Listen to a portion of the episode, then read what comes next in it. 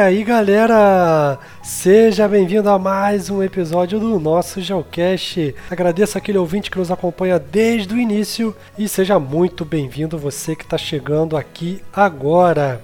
Siga o Geocast no seu agregador de música predileto. Estamos aí no Spotify, no Deezer, no Apple, Google e nas principais plataformas de streaming de música e de podcasts. Siga também nossas redes sociais aí na descrição. No episódio de hoje vamos falar de um assunto que está em alta, que é a saúde mental na quarentena e como estamos lidando aí com esse enclausuramento. E para falar sobre esse assunto, nada melhor do que uma psicóloga. Então, a nossa convidada é a psicóloga Fernanda Marques Nunes. Ela é graduada em psicologia pela Universidade Católica de Petrópolis, fez um mestrado em memória social pela Universidade Federal do Estado do Rio de Janeiro, mais conhecida como Unirio, e doutorado também em Memória Social pela Unirio. Meu nome é Romulo Weckmiller, eu tenho toda uma formação em Geografia, graduação, mestrado e doutorado pela Universidade Federal Fluminense. No programa de hoje fizemos um esquema um pouco diferente, além do nosso roteiro né, de perguntas já combinadas com a convidada, ah, mais da metade das perguntas foram enviadas por vocês, ouvintes, seja pelas nossas redes sociais ou aqueles mais próximos pelos meus contatos pessoais. Então, caso dê certo esse formato, é um formato que eu quero levar para os próximos episódios, trazendo sempre a interação. Hoje no, em forma de texto, quem sabe no futuro aí em forma de áudio, colocar os áudios de vocês fazendo a pergunta aqui no nosso Geocast. Equipe escalada, vamos ao nosso episódio.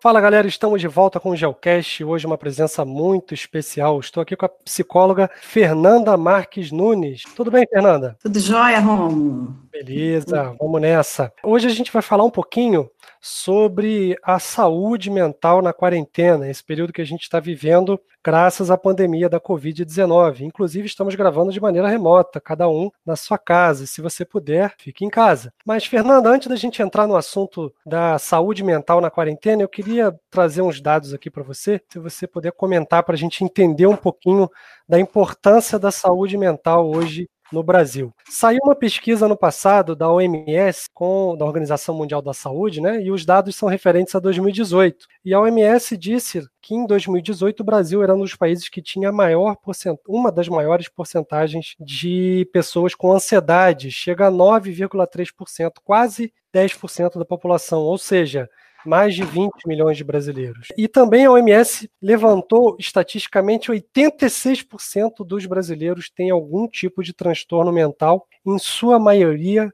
é, ansiedade e depressão. Fernando, o que, que você acha sobre esses dados? O que, que pode ter causado esses dados tão altos aqui no Brasil? Assim, inicialmente realmente é muito triste, né, a gente se deparar com esse quadro, né? Eu acho que demonstra uma realidade assim que chama muito a nossa atenção, né?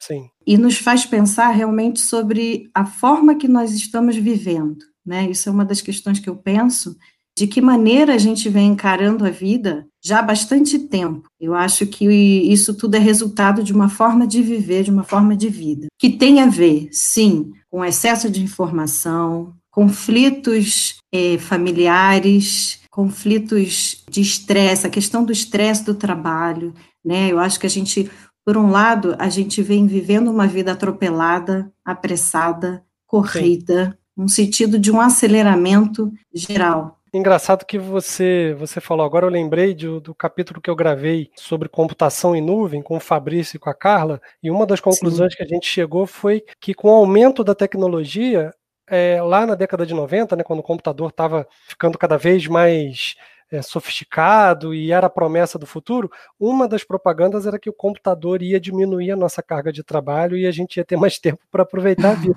Pelo contrário, né? Agora o smartphone e o computador a gente cada vez trabalha mais. Exatamente, né? De alguma forma a gente ainda continua muito escravo da técnica e das máquinas. E isso, eu acho que, ao invés de nos libertar, nos aprisiona mais ainda. Então, a gente se torna cada vez mais dependente das máquinas. É muita informação Exato. o tempo todo. É uma chuva, é, um, é, um, é um, não é nem uma chuva, é uma tormenta, né?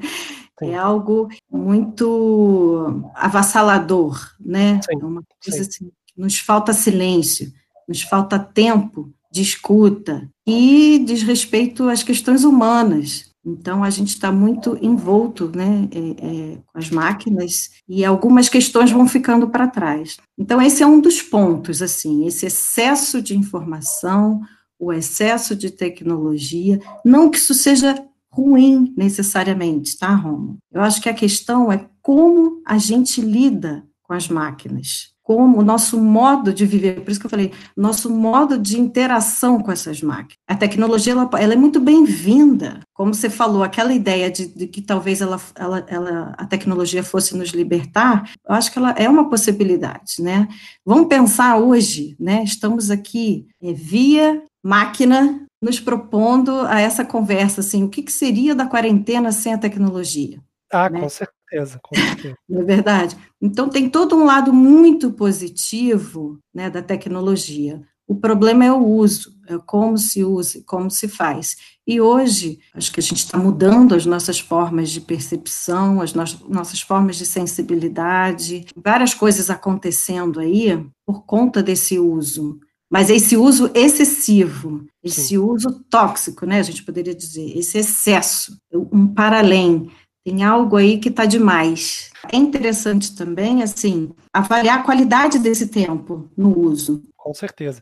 E um aumento, como você chegou a comentar, é o dos conflitos também, porque você, com as redes sociais, você tem a possibilidade de entrar em contato cada vez maior com a sua família, e isso é bom, é, mata as saudades, aumenta as relações, mas também aumenta os conflitos, né? Sempre que há uma intensidade do contato, há maior possibilidade de haver conflito, né? Mas Sim. tem outros pontos também que eu acho necessários falar, que tem a ver com, essa, com esses dados da OMS, em relação, sim, à patologização da vida cotidiana. Então, a gente está vivendo também um momento, isso já vem acontecendo. No início dos anos 2000, né, da década ali, começou a ser divulgado é, de uma para o senso comum, né? A gente falava que nas bancas de jornais você encontrava todos os tipos de tratados psiquiátricos em forma de notícia, né? Sim. Então virou notícia falar sobre ansiedade, sobre depressão. Então é um discurso médico que se tornou um discurso do senso comum e todo mundo começou a se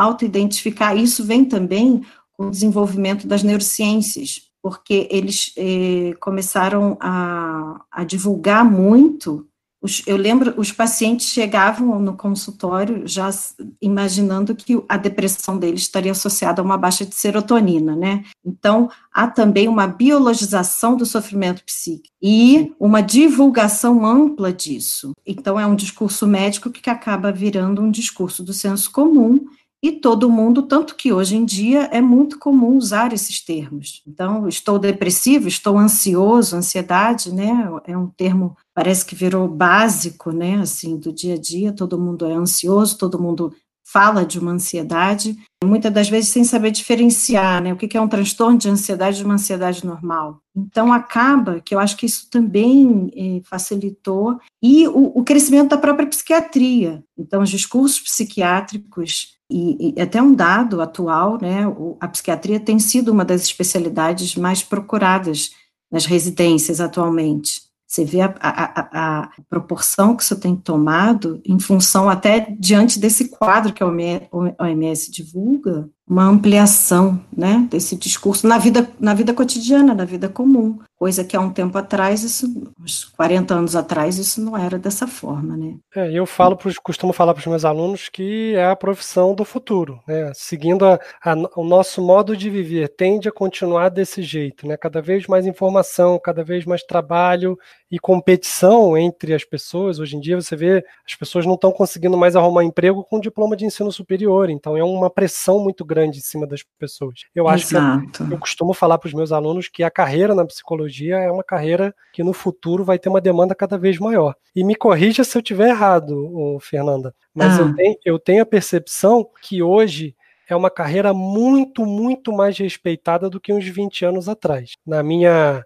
adolescência, eu cresci ouvindo, na verdade, que ah, psicologia, isso aí não serve para nada, isso é doença de maluco. Eu acho que essa, a percepção que nós temos da psicologia 20, 30 anos depois é totalmente diferente. Sem dúvida, eu acho que houve um, um, grande salto, assim, realmente, você falar que vai fazer um tratamento psicológico hoje não é tão visto né, de uma forma preconceituosa, né, antigamente fazer terapia significava ser maluco. No entanto, ainda há muito preconceito. Não só preconceito de ser taxado como maluco, mas também há, eu acho que aí não é um preconceito, é uma dificuldade, porque a terapia é um mergulho, né, em si mesmo. Então eu falo, para fazer terapia você tem que ter é um ato de coragem. Você tem que querer entrar em contato com questões e que muitas das vezes são questões que, que nos incomodam, são questões que são difíceis de falar. Então, não é, não é fácil você tomar essa atitude. Muitas das vezes as pessoas hoje elas acabam aceitando também mais porque você vê uma adaptação a esse discurso patológico também que é um discurso que está virando comum. Ah, então, ah, eu vou fazer terapia porque eu tenho ansiedade. Eu estou aqui me coçando porque eu, eu acho a terapia hoje uhum. fundamental. Qualquer, acho que todas as pessoas tinham que ter essa oportunidade de fazer terapia como uma forma de autoconhecimento e, e melhora, né? É uma, é uma grande questão. Eu acho que, como a gente está vendo os dados, né, é, é, não que eles também não representem também toda uma cultura de patologização, como a gente está falando, né, tem toda uma cultura informacional aí que também é, nos direciona a, a, um excesso de patologia, que muitas das vezes é, é, não, é, não é bem por aí, né, porque tem toda uma busca também de encontrar uma resposta para, para o que eu estou sentindo. Então, esse é outro ponto, de uma simplificação de um sofrimento, sabe? Então, assim, quando eu sei que eu sofro porque eu tenho um diagnóstico, ah, eu tenho um diagnóstico, é como se o diagnóstico fosse algo externo a mim. E que se eu tenho isso, eu vou ser tratada. Então, eu vou tomar um remédio, ah, eu vou lá fazer terapia, e, e pronto, é isso. E não é nada disso. assim, é muito mais complexo que isso e muito mais interessante, por outro lado, também, né? Porque quando você, a partir de uma ansiedade, você começa a se deparar com um universo subjetivo, né, existencial, e aí eu digo, a terapia não é para todos, porque nem todos estão dispostos a trabalhar essas questões. Né? A gente vive numa cultura, como a gente estava falando, de simplificação do sofrimento, que às vezes as pessoas não querem entrar em contato mesmo e não conseguem, porque é, é, tem medo do sofrimento, e eu acho que isso é um grande problema atual. E acho que isso, inclusive, a gente pensa, pensa em termos de cultura, o fato da gente ter dificuldade de falar sobre morte, sobre perdas, inclusive o que a gente está vivendo agora, né, que é um momento traumático, de muitas perdas, de muito sofrimento, e que muitas pessoas tentam negar isso, esse é o pior caminho. E essa negação vai fazendo com que a gente se afaste justamente daquilo que a gente deveria se aproximar, daquilo que a gente deveria falar sobre. E você já levantou a bola para o nosso tema do episódio, olha só que, que sincronia. É, na verdade, a quarentena, estamos aqui hoje, dia Estamos gravando no dia 31 de maio, então já são aí dois meses e meio de quarentena, mais ou menos, né, o que dá aí 75 dias enclausurados. E eu queria Inclusive, o motivo principal do, do, da proposição aqui do nosso encontro, do nosso bate-papo, é tentar entender o que, que isso pode causar nas pessoas. Eu queria saber de você, Fernanda, o, como que a quarentena pode afetar a saúde mental das pessoas? A quarentena, na verdade, isso vai depender muito de cada um, né? Eu acho que cada um vai ter uma resposta singular a isso. É claro, assim, e, e estamos vivendo uma situação coletiva única, inédita, então, assim, nunca fomos preparados para lidar com isso, e a gente está em quarentena justamente por conta da vida, para preservar a vida, sabendo que muitas mortes estão acontecendo, e a gente está fazendo uma escolha em prol da vida. Então, assim, é um enclausuramento em prol da vida. No entanto, como é que é essa vida enclausurada? Como dar vida a, a, esse momento de clausura? É uma grande questão. Eu acho que cada um aí tem um processos eh, individuais devem eu imagino, assim, eu, com os meus pacientes, eu tenho trabalhado essas questões, como é que tem sido a vida dessa forma. Eu imagino que a gente só vai saber disso lá na frente, depois da pandemia, a gente vai poder ter acesso a essas histórias. É, não existe uma resposta é, é, é fixa. O que eu quero dizer é o seguinte: tem gente que lida eu tenho, tenho trabalhado com algumas pessoas que têm demonstrado uma grande sabedoria para lidar com tudo isso, e outras que estão em extrema angústia. Então, eu acho que isso depende muito do ambiente em que você vive, as pessoas, as pessoas né, que estão ao seu lado. É, se você está passando por um luto nesse momento, enfim, ou você abraça essa condição de clausuramento para a preservação da vida, e aí eu acho que isso é um, é, uma, é um posicionamento mais otimista, e faz com que Sim. a gente consiga levar esse momento de uma forma mais... Mais leve, né? É, não é bem leve, mas, mas com, com conformidade, né? Com uma escolha. É, é uma né? sensação de que você está fazendo a sua parte. Exatamente. E isso é pesado, não é fácil, mas vale a pena. Então, vale a pena. Eu, eu vejo pessoas também muito angustiadas, com muita dificuldade de pensar dessa forma e muito coladas na questão mais catastrófica do que será do mundo. E aí eu traz a crise sempre pode trazer para gente grandes aprendizados, né? Então são situações que a gente pode tirar grandes grandes aprendizados, mas tem pessoas que estão muito imersas num sofrimento solitário, né? É um vazio, é um, um, negativismo. E eu acho que isso diz de cada um, sabe, Romulo? Isso diz de como, inclusive, como que eu, eu, eu lido com a vida. Não, isso não tem a ver só com a pandemia. Então, eu acho que os sintomas, talvez, num momento desse, eles ficam mais gritantes, aparecem mais. Algumas pessoas conseguem se reinventar, outras não têm estrutura para isso ainda. E trazendo, e trazendo um pouquinho para a minha área, né, para a geografia, tem toda a uhum. questão de agravante aqui no Brasil, que é a nossa enorme desigualdade social. Exatamente. Então, dependendo da sua classe social, você vai passar por esse enclausuramento com, de uma maneira diferente. Né? Então, por exemplo, classes sociais mais baixas que perderam o emprego, que estão sendo humilhados aí para conseguir os 600 reais e enfrentar fila, etc, etc, às vezes para provar que existe, isso dá um, um trauma psicológico, uma pressão em cima da pessoa muito grande, porque além de correr o risco da doença, ainda tem a questão de da onde vem o dinheiro para sobreviver e o que, que vai fazer para colocar na mesa mesa a próxima refeição. Isso é uma pressão mental muito grande, né? Exatamente. Isso, isso é, é isso é muito triste, né? Assim, isso, isso é muito, é muito devastador. Então aí a luta da sobrevivência não é uma, é, é, tem uma questão que nos convoca também enquanto coletivo, né? No sentido do que, que a gente pode fazer para ajudar as pessoas que, que mais precisam. Eu tenho visto muitos movimentos, né, assim, de coleta, né, de, de cestas básicas, né, como ajudar as comunidades, enfim, eu acho que depois a gente também vai poder, eu imagino e eu espero que isso aconteça, que a sociedade mude de alguma forma para gente, que a gente consiga pensar em, em questões políticas, sociopolíticas, no sentido de, de inserção dessas pessoas, sabe, de, de, no trabalho, no básico. Sim, e mais distribuição de renda, né, para não ficar esse abismo Exatamente. nós temos no Brasil.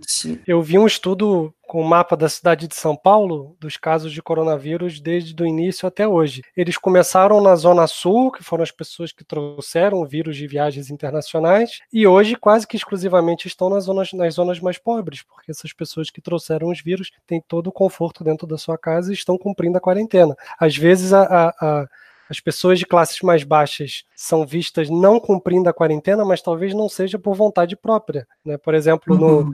No, Piauí, é, tem um, saiu dado ano passado que 50% das casas do Piauí não tem água potável. E aí a pessoa Imagina. tem que sair de casa para pegar água, ela não pode ficar enclausurada. Então é, é, uhum. eu espero que o mundo passe por um momento aí de, de pensar um pouco mais nas pessoas, essa onda de, de, solidariedade que, que abraçou o mundo agora, que ela continue, mas com políticas práticas para tentar resolver isso aí, né? Exato, que ela perpetue, exato. Então, é, eu tenho ouvido muito o, o, que eu acho interessante, esse tempo como um tempo de germinação, né, um tempo de gestação, para a gente gestar uma nova vida, né, para a gente pensar nisso tudo como uma forma de mudança. A gente precisa mudar a forma que a gente vivia antes. Eu acho que isso tem a ver, inclusive, com os dados da OMS.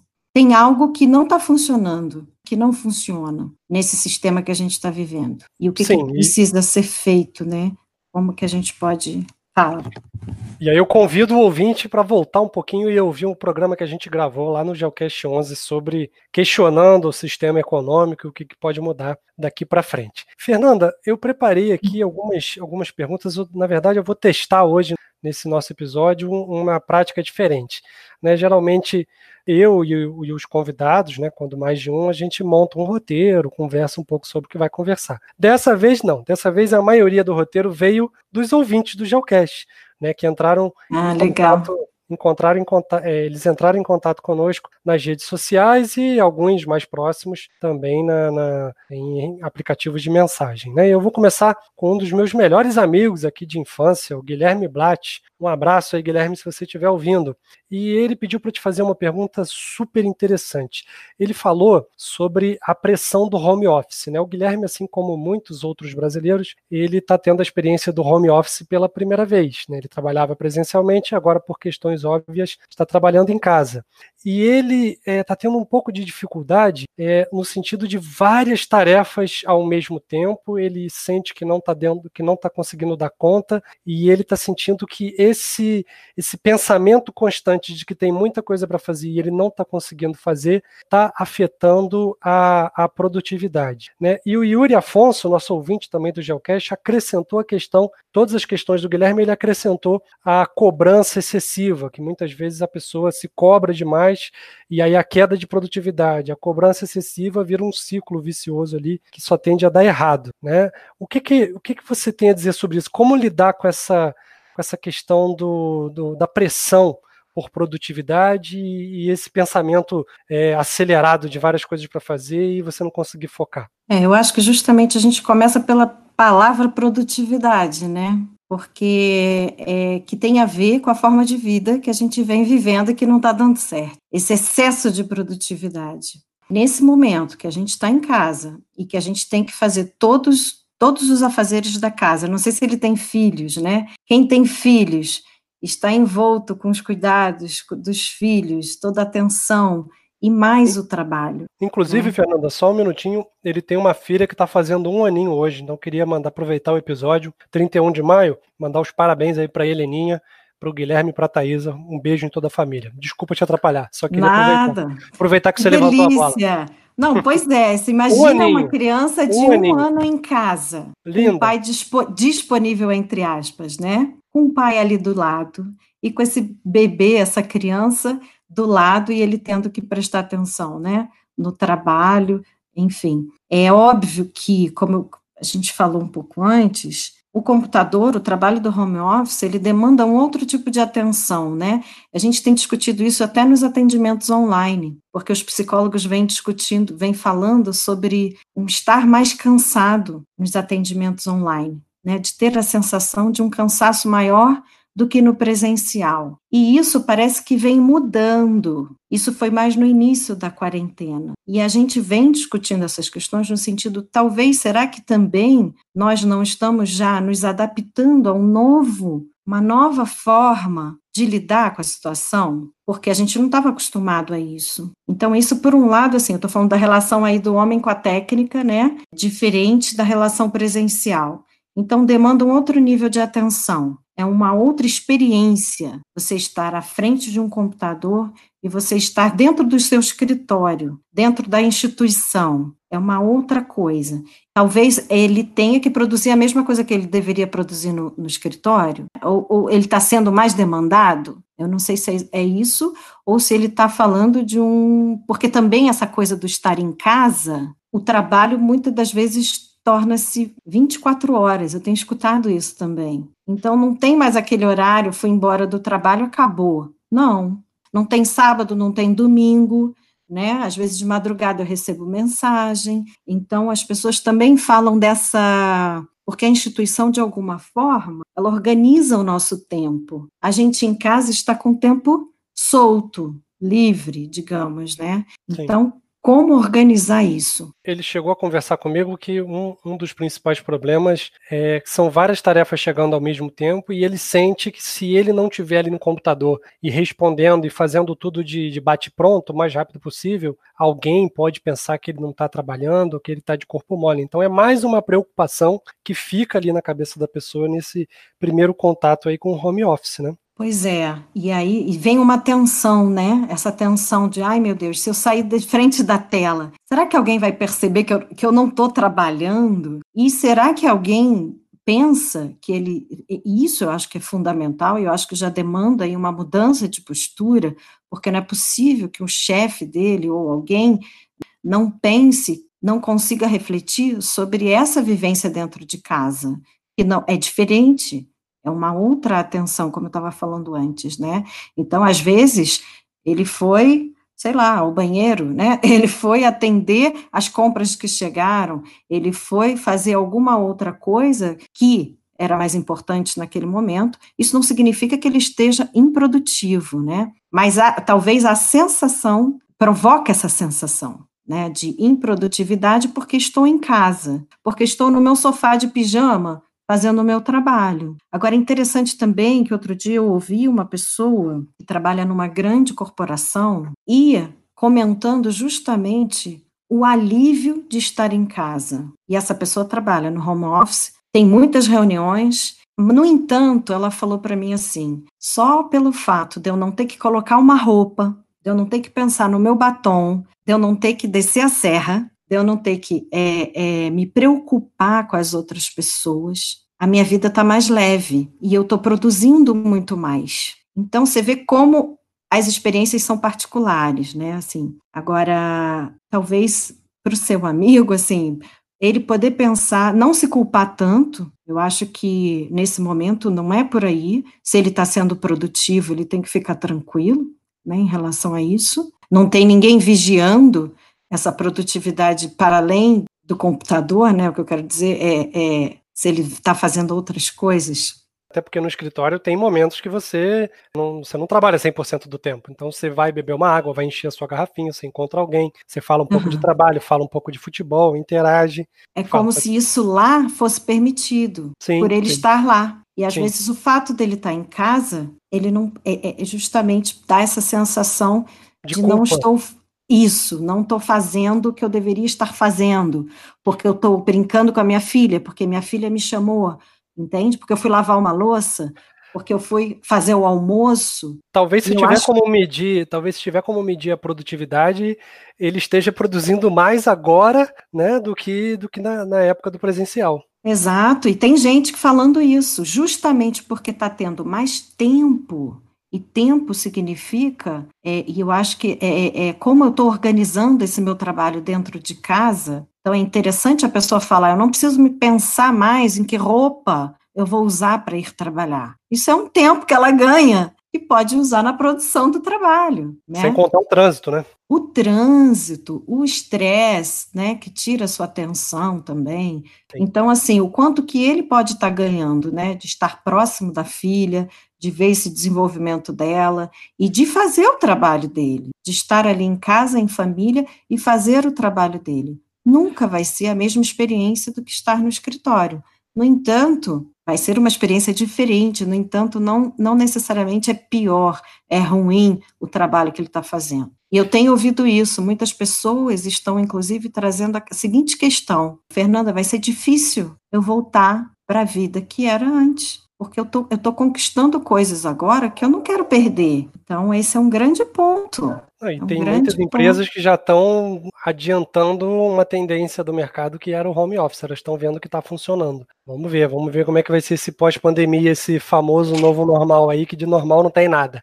Exatamente. Complementando a pergunta do Guilherme Blatt, eu separei aqui uma, uma questão do Yuri Afonso. Inclusive, ele, ele mandou te avisar que ele vai ser futuro, um futuro estudante de psicologia. Ah, que vai, legal. Legal, ele vai aprofundar essa área no futuro. É, ele falou sobre, né, é, ele também comentou sobre essa questão de não estar sendo produtivo e, e isso tem uma, ele tem uma cobrança muito excessiva, isso está causando um mal muito grande para ele, ao ponto de nos tempos que ele tem de os tempos que ele tem livre, né, ociosos, ele continua pensando em ser produtivo, né, no que ele chamou de overthinking. Eu queria que você comentasse um pouquinho sobre isso. Então, eu acho que é outro exemplo de pessoas que estão, pessoas não, da gente, todos nós. Nós estamos é, cercados por esse fantasma da produtividade, né? E a gente não, não consegue se descolar dele. A gente não consegue se imaginar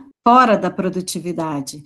Tem toda aí uma sociedade da performance, né, que nos cobra muitas coisas o tempo todo, né? Mas a grande questão é não embarcar nisso. É a grande questão e o grande desafio. E o grande desafio, a gente tem que ter muita crítica em relação a isso tudo. Porque justamente é isso tudo aí que está fazendo os dados da OMS subirem, os dados da saúde mental subirem absurdamente. Então, de que como eu vivo o meu trabalho? E o que, que é minha vida para além do trabalho? Eu acho que a grande dificuldade é essa. O que, que eu faço da minha vida para além do trabalho? O que, que existe para além do trabalho na minha vida? O tempo ocioso, ele é muito. Tem aquele conceito né, do Domênico Damasio, que é o ócio criativo. Então, o, o, o, ele fala do ócio criativo não como uma coisa. Ele inclui o trabalho, o estudo e o lazer. Então, ócio criativo não significa o não fazer nada, mas é a gente ter espaço para tudo isso. E os, os, três pontos são tão importantes. Um é, complementa o outro. E a gente está deixando de valorizar esse tempo ocioso, esse tempo que é o tempo da criação, que é o tempo do silêncio, que é o tempo da não informação, que é o tempo do sonho, que a gente fala. Eu ouvi outro dia um psicanalista falando, inclusive, que as pessoas estão sonhando mais na quarentena. Interessante isso. Eu cheguei a ouvir um, um podcast recentemente falando sobre o sonho. Um dos pontos lá que o especialista falou é que o, a gente sonha mais na parte final né, do, do, nosso sono. E quando a gente acorda, se você acordar, levantar logo e começar a fazer suas coisas, você sonhou, mas logo você esquece. Agora, se você acordar e ficar na cama, a possibilidade que você tem de lembrar daquele sonho é muito grande. Eu achava que eu não sonhava, mas agora na quarentena, como eu estou levantando e ficando um pouco na cama, todos os dias eu consigo lembrar do meu sonho. Então já reparei Olha também. só, Rômulo, que interessante. Sim. Então, esse tempo do sonho a gente perdeu. E o sonho aí a gente pode interpretar de várias formas, né? Não só o sonho né, da, da, do, do, despertar e do sonhar, mas o sonho também no sentido de esperança, de possibilidade, Sim. de criação, enfim, de potência. Então a nossa relação com o tempo é outra agora, na quarentena. E a gente, que eu acho assim, a gente não está acostumado a lidar com esse novo tempo, digamos. A gente estranha, a gente se culpa por estar tá fora da produtividade. Né? E a gente continua essa coisa do overthinking, né? Eu acho que é, é, é o nosso corpo ainda respondendo aquele excesso de atividade, de produtividade. No entanto, agora a gente tem um outro tempo, né? A gente tem uma outra possibilidade. Talvez aproveitar nesse momento, né, para repensar essas questões e abraçá-las, ao invés de se culpar, né? O ócio o lazer, na sua opinião, ele é fundamental. Fundamental. Assim como o dormir para a saúde mental é fundamental. O desligar, né? Botar o cérebro desligado, não pensando em nada. A meditação, né? Entra nesse lugar também, né? Então, é fundamental esse equilíbrio. Você buscar essa outra, é uma outra dinâmica psíquica, né? Que vai é, no contraponto do overthinking, né? Que é o que a gente está sendo estimulado a ser. Sim. Uma máquina pensante o tempo inteiro, que se cobra o tempo inteiro, que se culpa e que consome e que aí entra bem as compulsões. Não consigo parar de pensar, não consigo. A maquininha pensante não para e aí vou beber, vou comer, vou começa a tentar aliviar esse excesso de pensamento, né? É, tem até um amigo que mandou uma pergunta, né? Meu amigo de infância também, o Edric Villa. Um abraço se estiver ouvindo. Também com uma criancinha com, de um, quase um ano, aí vai tá com nove meses, e olha só, tô ficando para trás, hein? É, Romulo? tô ficando para trás. Tá e ele, hora. E ele falou sobre a compulsão, né? Que você acabou de tocar nesse assunto. Ele até deu um nome engraçado, eu pelo menos nunca tinha ouvido falar, que é a síndrome de Jacques. É, eu achei isso muito engraçado. Assim, ah, já que eu, já que eu comi um biscoito, agora eu como o pacote. Já que eu não fiz exercício hoje, não vou fazer a semana inteira. Então, é, eu queria que você comentasse um pouquinho sobre essa, o aumento da compulsão no período de quarentena, não só em relação a alimentos e falta de exercício, mas também os dados alarmantes aí. Alarmantes não, porque a gente não sabe o que vai acontecer daqui para frente, mas o aumento Sim. expressivo de venda de bebidas alcoólicas nas últimas semanas. Eu queria que você comentasse um pouquinho dessa relação com a comida, bebida alcoólica e outros tipos de droga. O que fazer com esse tempo vazio, com esse, com esse espaço que apareceu né, que era ocupado por toda uma atividade de vida, de trabalho, de, de, de, de trânsito, de idas e vindas, de excessos, né, de coisas. Agora a gente não pode sair nem para consumir, né? Consumir que eu quero dizer no sentido de bater perna na Rua Teresa, bater perna no shopping. E aí eu acho que entra justamente as pessoas que não conseguem se controlar, não conseguem ter um limite em relação às substâncias, aí eu vou dizer é, todas as drogas, a, a, o excesso de comida também, né? Eu acho que tem a ver com a forma que a pessoa gere esse tempo, esse tempo ocioso e esse tempo de, de como, como eu organizo o meu tempo na vida e como eu organizo a minha vida. Então, assim, quem tem com traços compulsivos, né, num momento desse, isso vai gritar num momento. Fica aflorado, né? Exato. A gente está num momento traumático, socialmente traumático e individualmente traumático, né? A gente tem pessoas aí vivendo, como a gente falou antes, a questão do luto, né? A questão do dessa convivência familiar em casa, que para alguns é muito difícil, né, Romulo? E você Sim. sabe que houve, não sei se você deve ter visto, houve aumento de violência doméstica, né? Sim, ele já tinha uma, é, essa estimativa de que ia acontecer e foi comprovado que realmente aconteceu. Exatamente, né? Então, assim, os lares, né, estão, tá, tá, tá todo mundo tenso, tem a questão política atravessando essas, essas relações e as preocupações, né?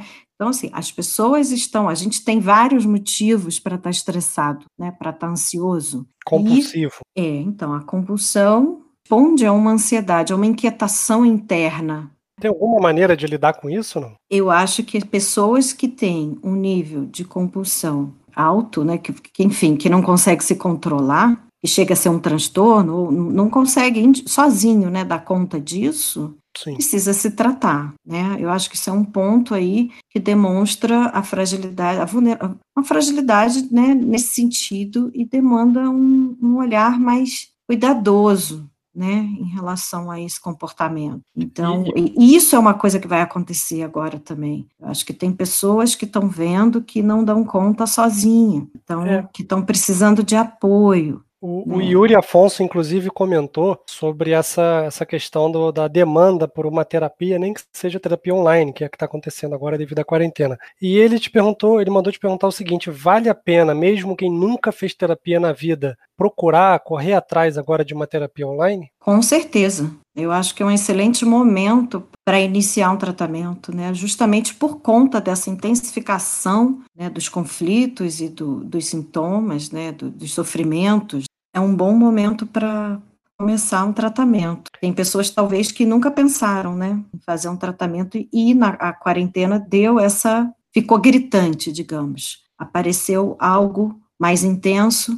e que ficou gritou ali a necessidade de uma ajuda, né? E, e você e... como, como profissional, como é que você avalia esse que você também está passando por esse período de mudança de terapia online, né? Talvez você nunca tenha feito isso, também está se adaptando aí nas últimas semanas. É, qual é o, qual é o seu retorno? Qual é a sua percepção? Está sendo efetivo essa terapia online ou nada substitui a presencial? Queria que você desse um depoimento agora mais como profissional mesmo. Sim, não é diferente, né? É uma experiência completamente diferente. E eu tive assim, eu estou atendendo pacientes antigos meus e alguns novos. Então eu estou passando pelas duas experiências. Iniciar um tratamento online, né? Eu já conheço o paciente pela tela e os antigos, que já temos uma experiência anterior de presença, a gente poder dar continuidade no virtual. É completamente diferente, a relação é diferente. No entanto, o efeito é o mesmo, ainda mais aqueles que já me conhecem há bastante tempo, né? A gente já tem uma relação mais íntima mesmo, né? Então o efeito continua, é o mesmo, mas a questão técnica, né, muda. Nós temos várias interferências, né? Eu estou na minha casa, o paciente está na casa, então a gente tem toda uma flexibilização na técnica é necessária. Eu tenho que, aí o terapeuta tem que estar aberto para essas modificações do espaço e do tempo, do, a gente tem um, um, um computador entre a gente, né? A dinâmica muda, né? A dinâmica muda, mas eu tô ali com o meu paciente. Ponto. O vínculo está estabelecido, a coisa já aconteceu, tá ali. Vale super a pena quem quem estiver ouvindo esse programa agora, passando por algum dos problemas que a gente está conversando desde o início do episódio, procurar uma ajuda online que o efeito é o mesmo. Sim, o mais importante aí é justamente, eu acho que essa, como a gente falou antes, a implicação do sujeito no desejo de que a terapia aconteça. Então, realmente, se eu se eu estou é, implicada num processo terapêutico, seja online ou não, ele vai acontecer. Não, o, o, online não é um impedimento, ainda mais para a geração atual, né, Roma? Ah, Eles é, estão habituados a lidar as relações com as relações virtuais, né? E que isso se faz muito tranquilamente. E falando na geração atual, tenho duas perguntas aqui que são, na verdade, as mesmas perguntas, né? Mas só para nomear dois adolescentes aí que já foram meus alunos, a Carol Azevedo, beijão para você, e o Matheus é, Vasconcelos, também um grande abraço, foram meus alunos aí no passado, e eles estão falando sobre a questão do aumento que eles estão sentindo na dificuldade do relacionamento dentro de casa, o relacionamento familiar. Eles vêm reclamando de um estresse excessivo com os parentes. Né? Se a, a mãe, o pai, o irmão, não, sei quem convive com eles, o primeiro A eles já explodem. Eu queria que você falasse um pouquinho sobre essa questão do, do aumento da dificuldade aí em casa com os adolescentes. Isso é normal? Como é que a gente lida com isso? Tanto os responsáveis quanto os adolescentes. Sim, eu acho que isso é super normal. E não só com os adolescentes, né? Com os adultos também, com qualquer um, aliás há, é como a gente falou antes, assim, há uma intensificação desses laços. Então, eu obrigatoriamente tenho que ficar 24 horas, né, sob o mesmo teto dessas coisas, com essas pessoas. Quando que a gente viveu isso antes, Ron? Nunca. É, Nunca. A, gente sempre conviveu, a gente sempre conviveu mais com as pessoas do trabalho, às vezes, do que as pessoas de casa. É, exato. Até as próprias crianças vão para a escola, né? Tem um momento que elas vão embora e voltam. Nunca, eu mesmo nas férias, nunca ficamos tanto tempo juntos. E eu acho que é isso, assim, a gente está vendo no que dá isso. Tá claro. Tá e cada família vai ter a sua configuração ali, do que, o que vai aparecer. Tem a ver com essas relações, com quem são essas pessoas, como é que ela lida com os outros. E é um bom momento, inclusive, de se falar sobre isso, de poder conversar sobre isso. Quem sabe Sim. essas relações não melhoram no futuro. De repente, eu acho que tem situações que ficam os conflitos gritantes, né? A gente fala também aqui, a gente tem discutido essa questão assim. É óbvio que haverão muitas separações nessa quarentena, não há dúvida. É verdade. Entende? Não há dúvida. Mas assim, se é para se apareceu isso na quarentena, é porque isso já existia. Isso foi intensificado na quarentena. Então, assim, esses conflitos, eu acho que eles vão vão gritar. Gente, eu acho que é o seguinte, tem que ter muita paciência. Isso daí não tem jeito. Assim como é difícil para quem está quando alguém grita, né, o adolescente está nervoso, se coloca no lugar dele. Eu acho que uma palavra que tem sido muito falada nesse momento é a da empatia. Então, assim, se coloca no lugar do outro e tenta imaginar o que, que é essa experiência é para o outro. Imagina um corpo de um adolescente que precisa gastar energia, correr, tem toda a questão da sexualidade. Ele está deixando de ter o convívio social, que para um adolescente é fundamental, aonde ele gasta tudo, toda essa energia com conversas e tudo. Onde é que, tá, que, que esse corpo do adolescente está fazendo? Ele está se movimentando no quê? Provavelmente aí, ele está sentado do lado da tomada com o celular na mão o dia todo. Exatamente, na tela, na tela, na tela. E aí é outra, outro ponto que eu acho que é importante também. E aí não vale para os pais de adolescentes, vale para os próprios adolescentes ouvirem, tá? Porque se o pai tentar falar isso com o adolescente, não vai funcionar. Sim, sim. Gente, o que, que a gente pode fazer para além da tela? O que, que existe? Porque isso já diz respeito àquela questão inicial, assim, da minha existência. Quem sou eu para além da tela? Que é a relação do adulto com o trabalho. Quem sou eu para além do meu trabalho? O que mais eu posso fazer? E aí vale de tudo. Vai tocar um instrumento, vai ouvir uma música, vai ler, vai escrever, vai desenhar, sabe? Vamos inventar, é um momento de reinvenção mesmo, é um momento de descobrir potencialidades, talvez, por que não? Mas tem duas questões também, né? Tem adolescentes que vão ter essa possibilidade, vão ter adolescentes que não vão ter como seguir essa possibilidade, porque vem de uma condição mais pobre, tem três, quatro, cinco pessoas dentro de casa, às vezes num, dois cômodos, então a convivência acaba sendo forçada, né? Não tem como ele se isolar. E eu queria ouvir de você o que, que esse aumento do conflito familiar, ou melhor, o que, que esse distanciamento pros adolescentes, né, como você muito bem falou, eles precisam do convívio social para desenvolver a sua personalidade, etc, etc. O que que isso, eu sei que a gente só vai saber depois que passar e tiverem estudos comprovados. Mas Fernanda, o que que a Fernanda pensa que pode acontecer de ruim? O que que isso pode causar de impacto nos adolescentes depois que passar esse período de isolamento? Ao abuso das telas, é isso? E o distanciamento do grupo? Isso, o que, que é, essa falta de convivência ali diária com os amigos, o que, que isso. E já são quase três meses, a gente sabe que pode virar quatro, cinco, seis meses daqui para frente, a gente não tem uma ideia ainda. Né? O Brasil ainda está numa subida de casos, então é provável que continue. O que, que isso pode causar na cabeça dos adolescentes, na saúde mental dos adolescentes? É, então, eu acho que isso já vem, é uma discussão que a gente vem fazendo é, sem quarentena, sobre como o excesso do celular e da tecnologia pode interferir nessa convivência, é, nessas relações presenciais, né?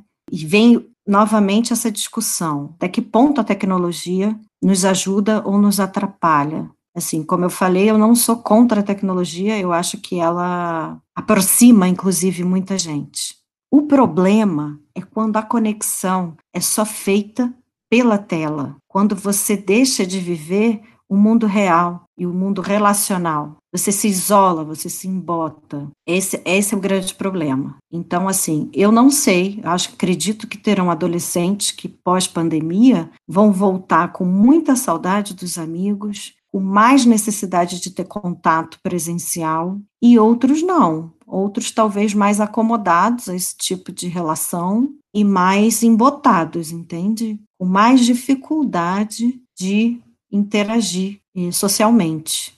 Eu não sei você, enquanto professor, quando você está dando aula, por exemplo, virtual, que você vê ali, um, não sei como é que aparece para você, eles interagem, eles participam, eles ou eles ficam num posicionamento mais passivo de ouvinte. Como é que funciona, Romo? É bem mais passivo, na verdade, né? Muitos ali, a aula começa às 8, acorda às 7h58, é o tempo do computador ligar e aí fica com a câmera desligada porque tá de pijama uhum. de dinossauro e todas essas coisas que eles têm muita vergonha. Então, uhum. Então, o contato visual já é mínimo, né? De cada 30 alunos, eu, eu vejo 3, 4, 10% aí ligarem a, a câmera. A, uhum. partici a participação em áudio, né, ali fazer pergunta, interagir, é, varia muito com, com o assunto. Né? Quando é um assunto mais interessante, né? E como eu dou aula de geografia, geografia você pode falar de N fatores, né? Então, quando a gente vai falar de, de fatores que interessam, ou fatores atuais, até há uma interação muito grande, mas é só por voz. Visual, Sim. realmente, é, eu vejo só a letra inicial ali de, do nome de cada um. É essa visão que eu tenho, infelizmente. Entendi. É, eu pensei nisso agora, justamente porque talvez nós adultos podemos convocá-los, né, a estar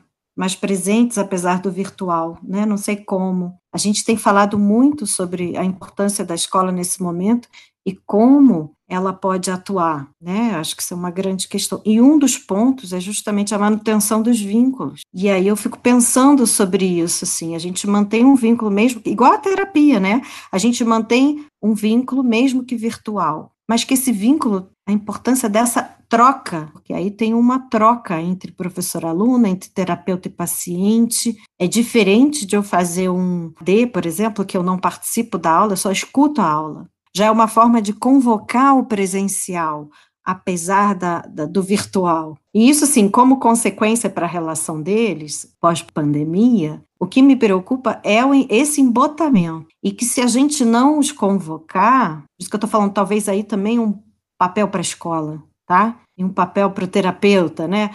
Convocar esse sujeito que está para além da máquina. Tentar é... estabelecer um vínculo ali, né? Isso. Eles fazem isso entre eles. Eles só mantêm conversa entre eles se há troca. Agora, aqueles que ficam isolados, que se isolam e que vão se embotando cada vez, esses são os que me preocupam, entende? É, essa é a minha maior preocupação. Esses são esses adolescentes que estão é, demonstrando uma dificuldade de manter os vínculos virtuais nesse momento. E o resultado disso fica um pouco difícil da gente especular, né? É, não, não dá, né? Eu acho que novas coisas, inclusive, podem aparecer. E podem aparecer coisas positivas também. Eles sim, podem estar tá criando coisas aí que a gente não tem a menor ideia e que a gente vai, vai ver depois. Fernanda, estamos chegando aqui ao final do nosso programa. Queria mais uma vez agradecer a, a sua presença. Tenho certeza que foi muito esclarecedor aí para todos os ouvintes que estão passando por algum problema, alguma ansiedade, depressão, qualquer tipo de problema de saúde mental. Eu acho que as suas palavras aí trazem um pouco de, de, de alento, um pouco de calma e de respostas, que é o que muitas pessoas estão precisando agora. Antes da gente se despedir, eu queria que você fizesse aí suas considerações finais, o que, que você acha que vai ficar de aprendizado desse período. Enfim, dê o seu recado aí. Muito obrigado mais uma vez por ter aceitado o convite para participar do Geocast. Não, eu que agradeço, Rômulo. Eu acho que assim, o fato de você ter pensado nisso, de você, né, ter feito esse encontro aqui comigo e respondendo ouvintes isso já é uma grande forma da gente lidar com tudo isso, da gente estar tá dialogando sobre essas questões, que não temos respostas, por mais que a gente busque é, respostas que eu digo, respostas certeiras, né, verdades sobre tudo isso. É, se faz fundamental nesse momento essas conversas, essas trocas, essa, essa manutenção de rede, de vínculo. Isso, isso é uma coisa que, que o afeto está circulando por aí. A gente não está na presença, mas a gente está aqui na voz, que é uma forma de presença. Sim. Então, isso é fundamental, assim, da gente continuar construindo em tempos de pandemia esse tipo de vínculo, esse tipo de contato. E é isso, assim, que eu, eu tenho trabalhado com os meus pacientes e falo para vocês, falo para quem está ouvindo a gente, agradeço também pelo interesse de quem está nos ouvindo, mas no seguinte sentido, tente manter vínculos, mesmo que eles sejam virtuais. Então, quando eu falo de uma aula de violão virtual, eu vejo funcionando, a coisa está funcionando, né? De você fazer algum curso, de você procurar pessoas que você não vê há muito tempo, de criar novas relações nesse momento criar novas possibilidades para sua vida, inclusive, que podem perdurar do, depois da pandemia, e não ficar se afundando no que não, no que a gente não consegue fazer. Isso ter, é um grande fator de ansiedade. E ter coragem para pedir ajuda se for necessário, né? Exatamente. As redes de apoio, e, e aí são os amigos, são pessoas que a gente é, é, se sente bem com elas, e, e, enfim, isso é fundamental nesse momento. Ter alguém de confiança que você possa conversar, que você possa, que seja um professor, que seja um amigo, que seja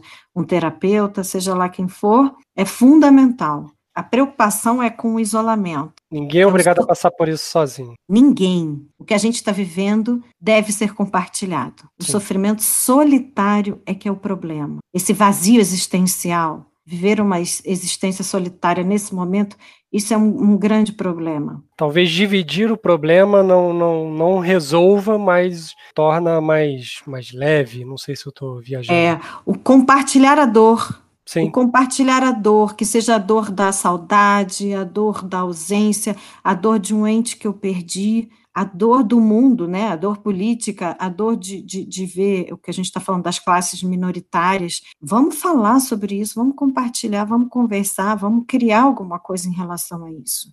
Não dá para a gente ficar só sentindo, ouvindo e guardando isso para dentro da gente, né, sofrendo com isso. Isso faz muito mal. Então, por isso que eu falo, esse podcast já valeu como uma possibilidade criativa aí da gente estar tá lidando com esse momento. Com certeza. Né? E compartilhando é. a, as ideias e as dores e tudo. Exato, é por aí. Fazer da dor um sofrimento compartilhado e é não um sofrimento solitário. Fernanda, então mais uma vez eu te agradeço e fica tranquila com qualquer demanda aí dos nossos ouvintes. A gente não sabe quanto tempo vai durar a quarentena. Quem sabe a gente não faz um segundo episódio, um segundo bate-papo com outras questões. Tá joia, Romulo. Eu que agradeço. Um abraço enorme. Agradeço e parabenizo aí sua iniciativa de ouvir os ouvintes e respondê-los nesse momento. Então, eu queria mandar um abraço para todos os ouvintes aí do podcast que acompanham o Rômulo e agradecer aí por, por estarem ouvindo e compartilhando conosco esse momento. É isso aí, Fernanda. Muito obrigado. Até a próxima. Valeu. Valeu.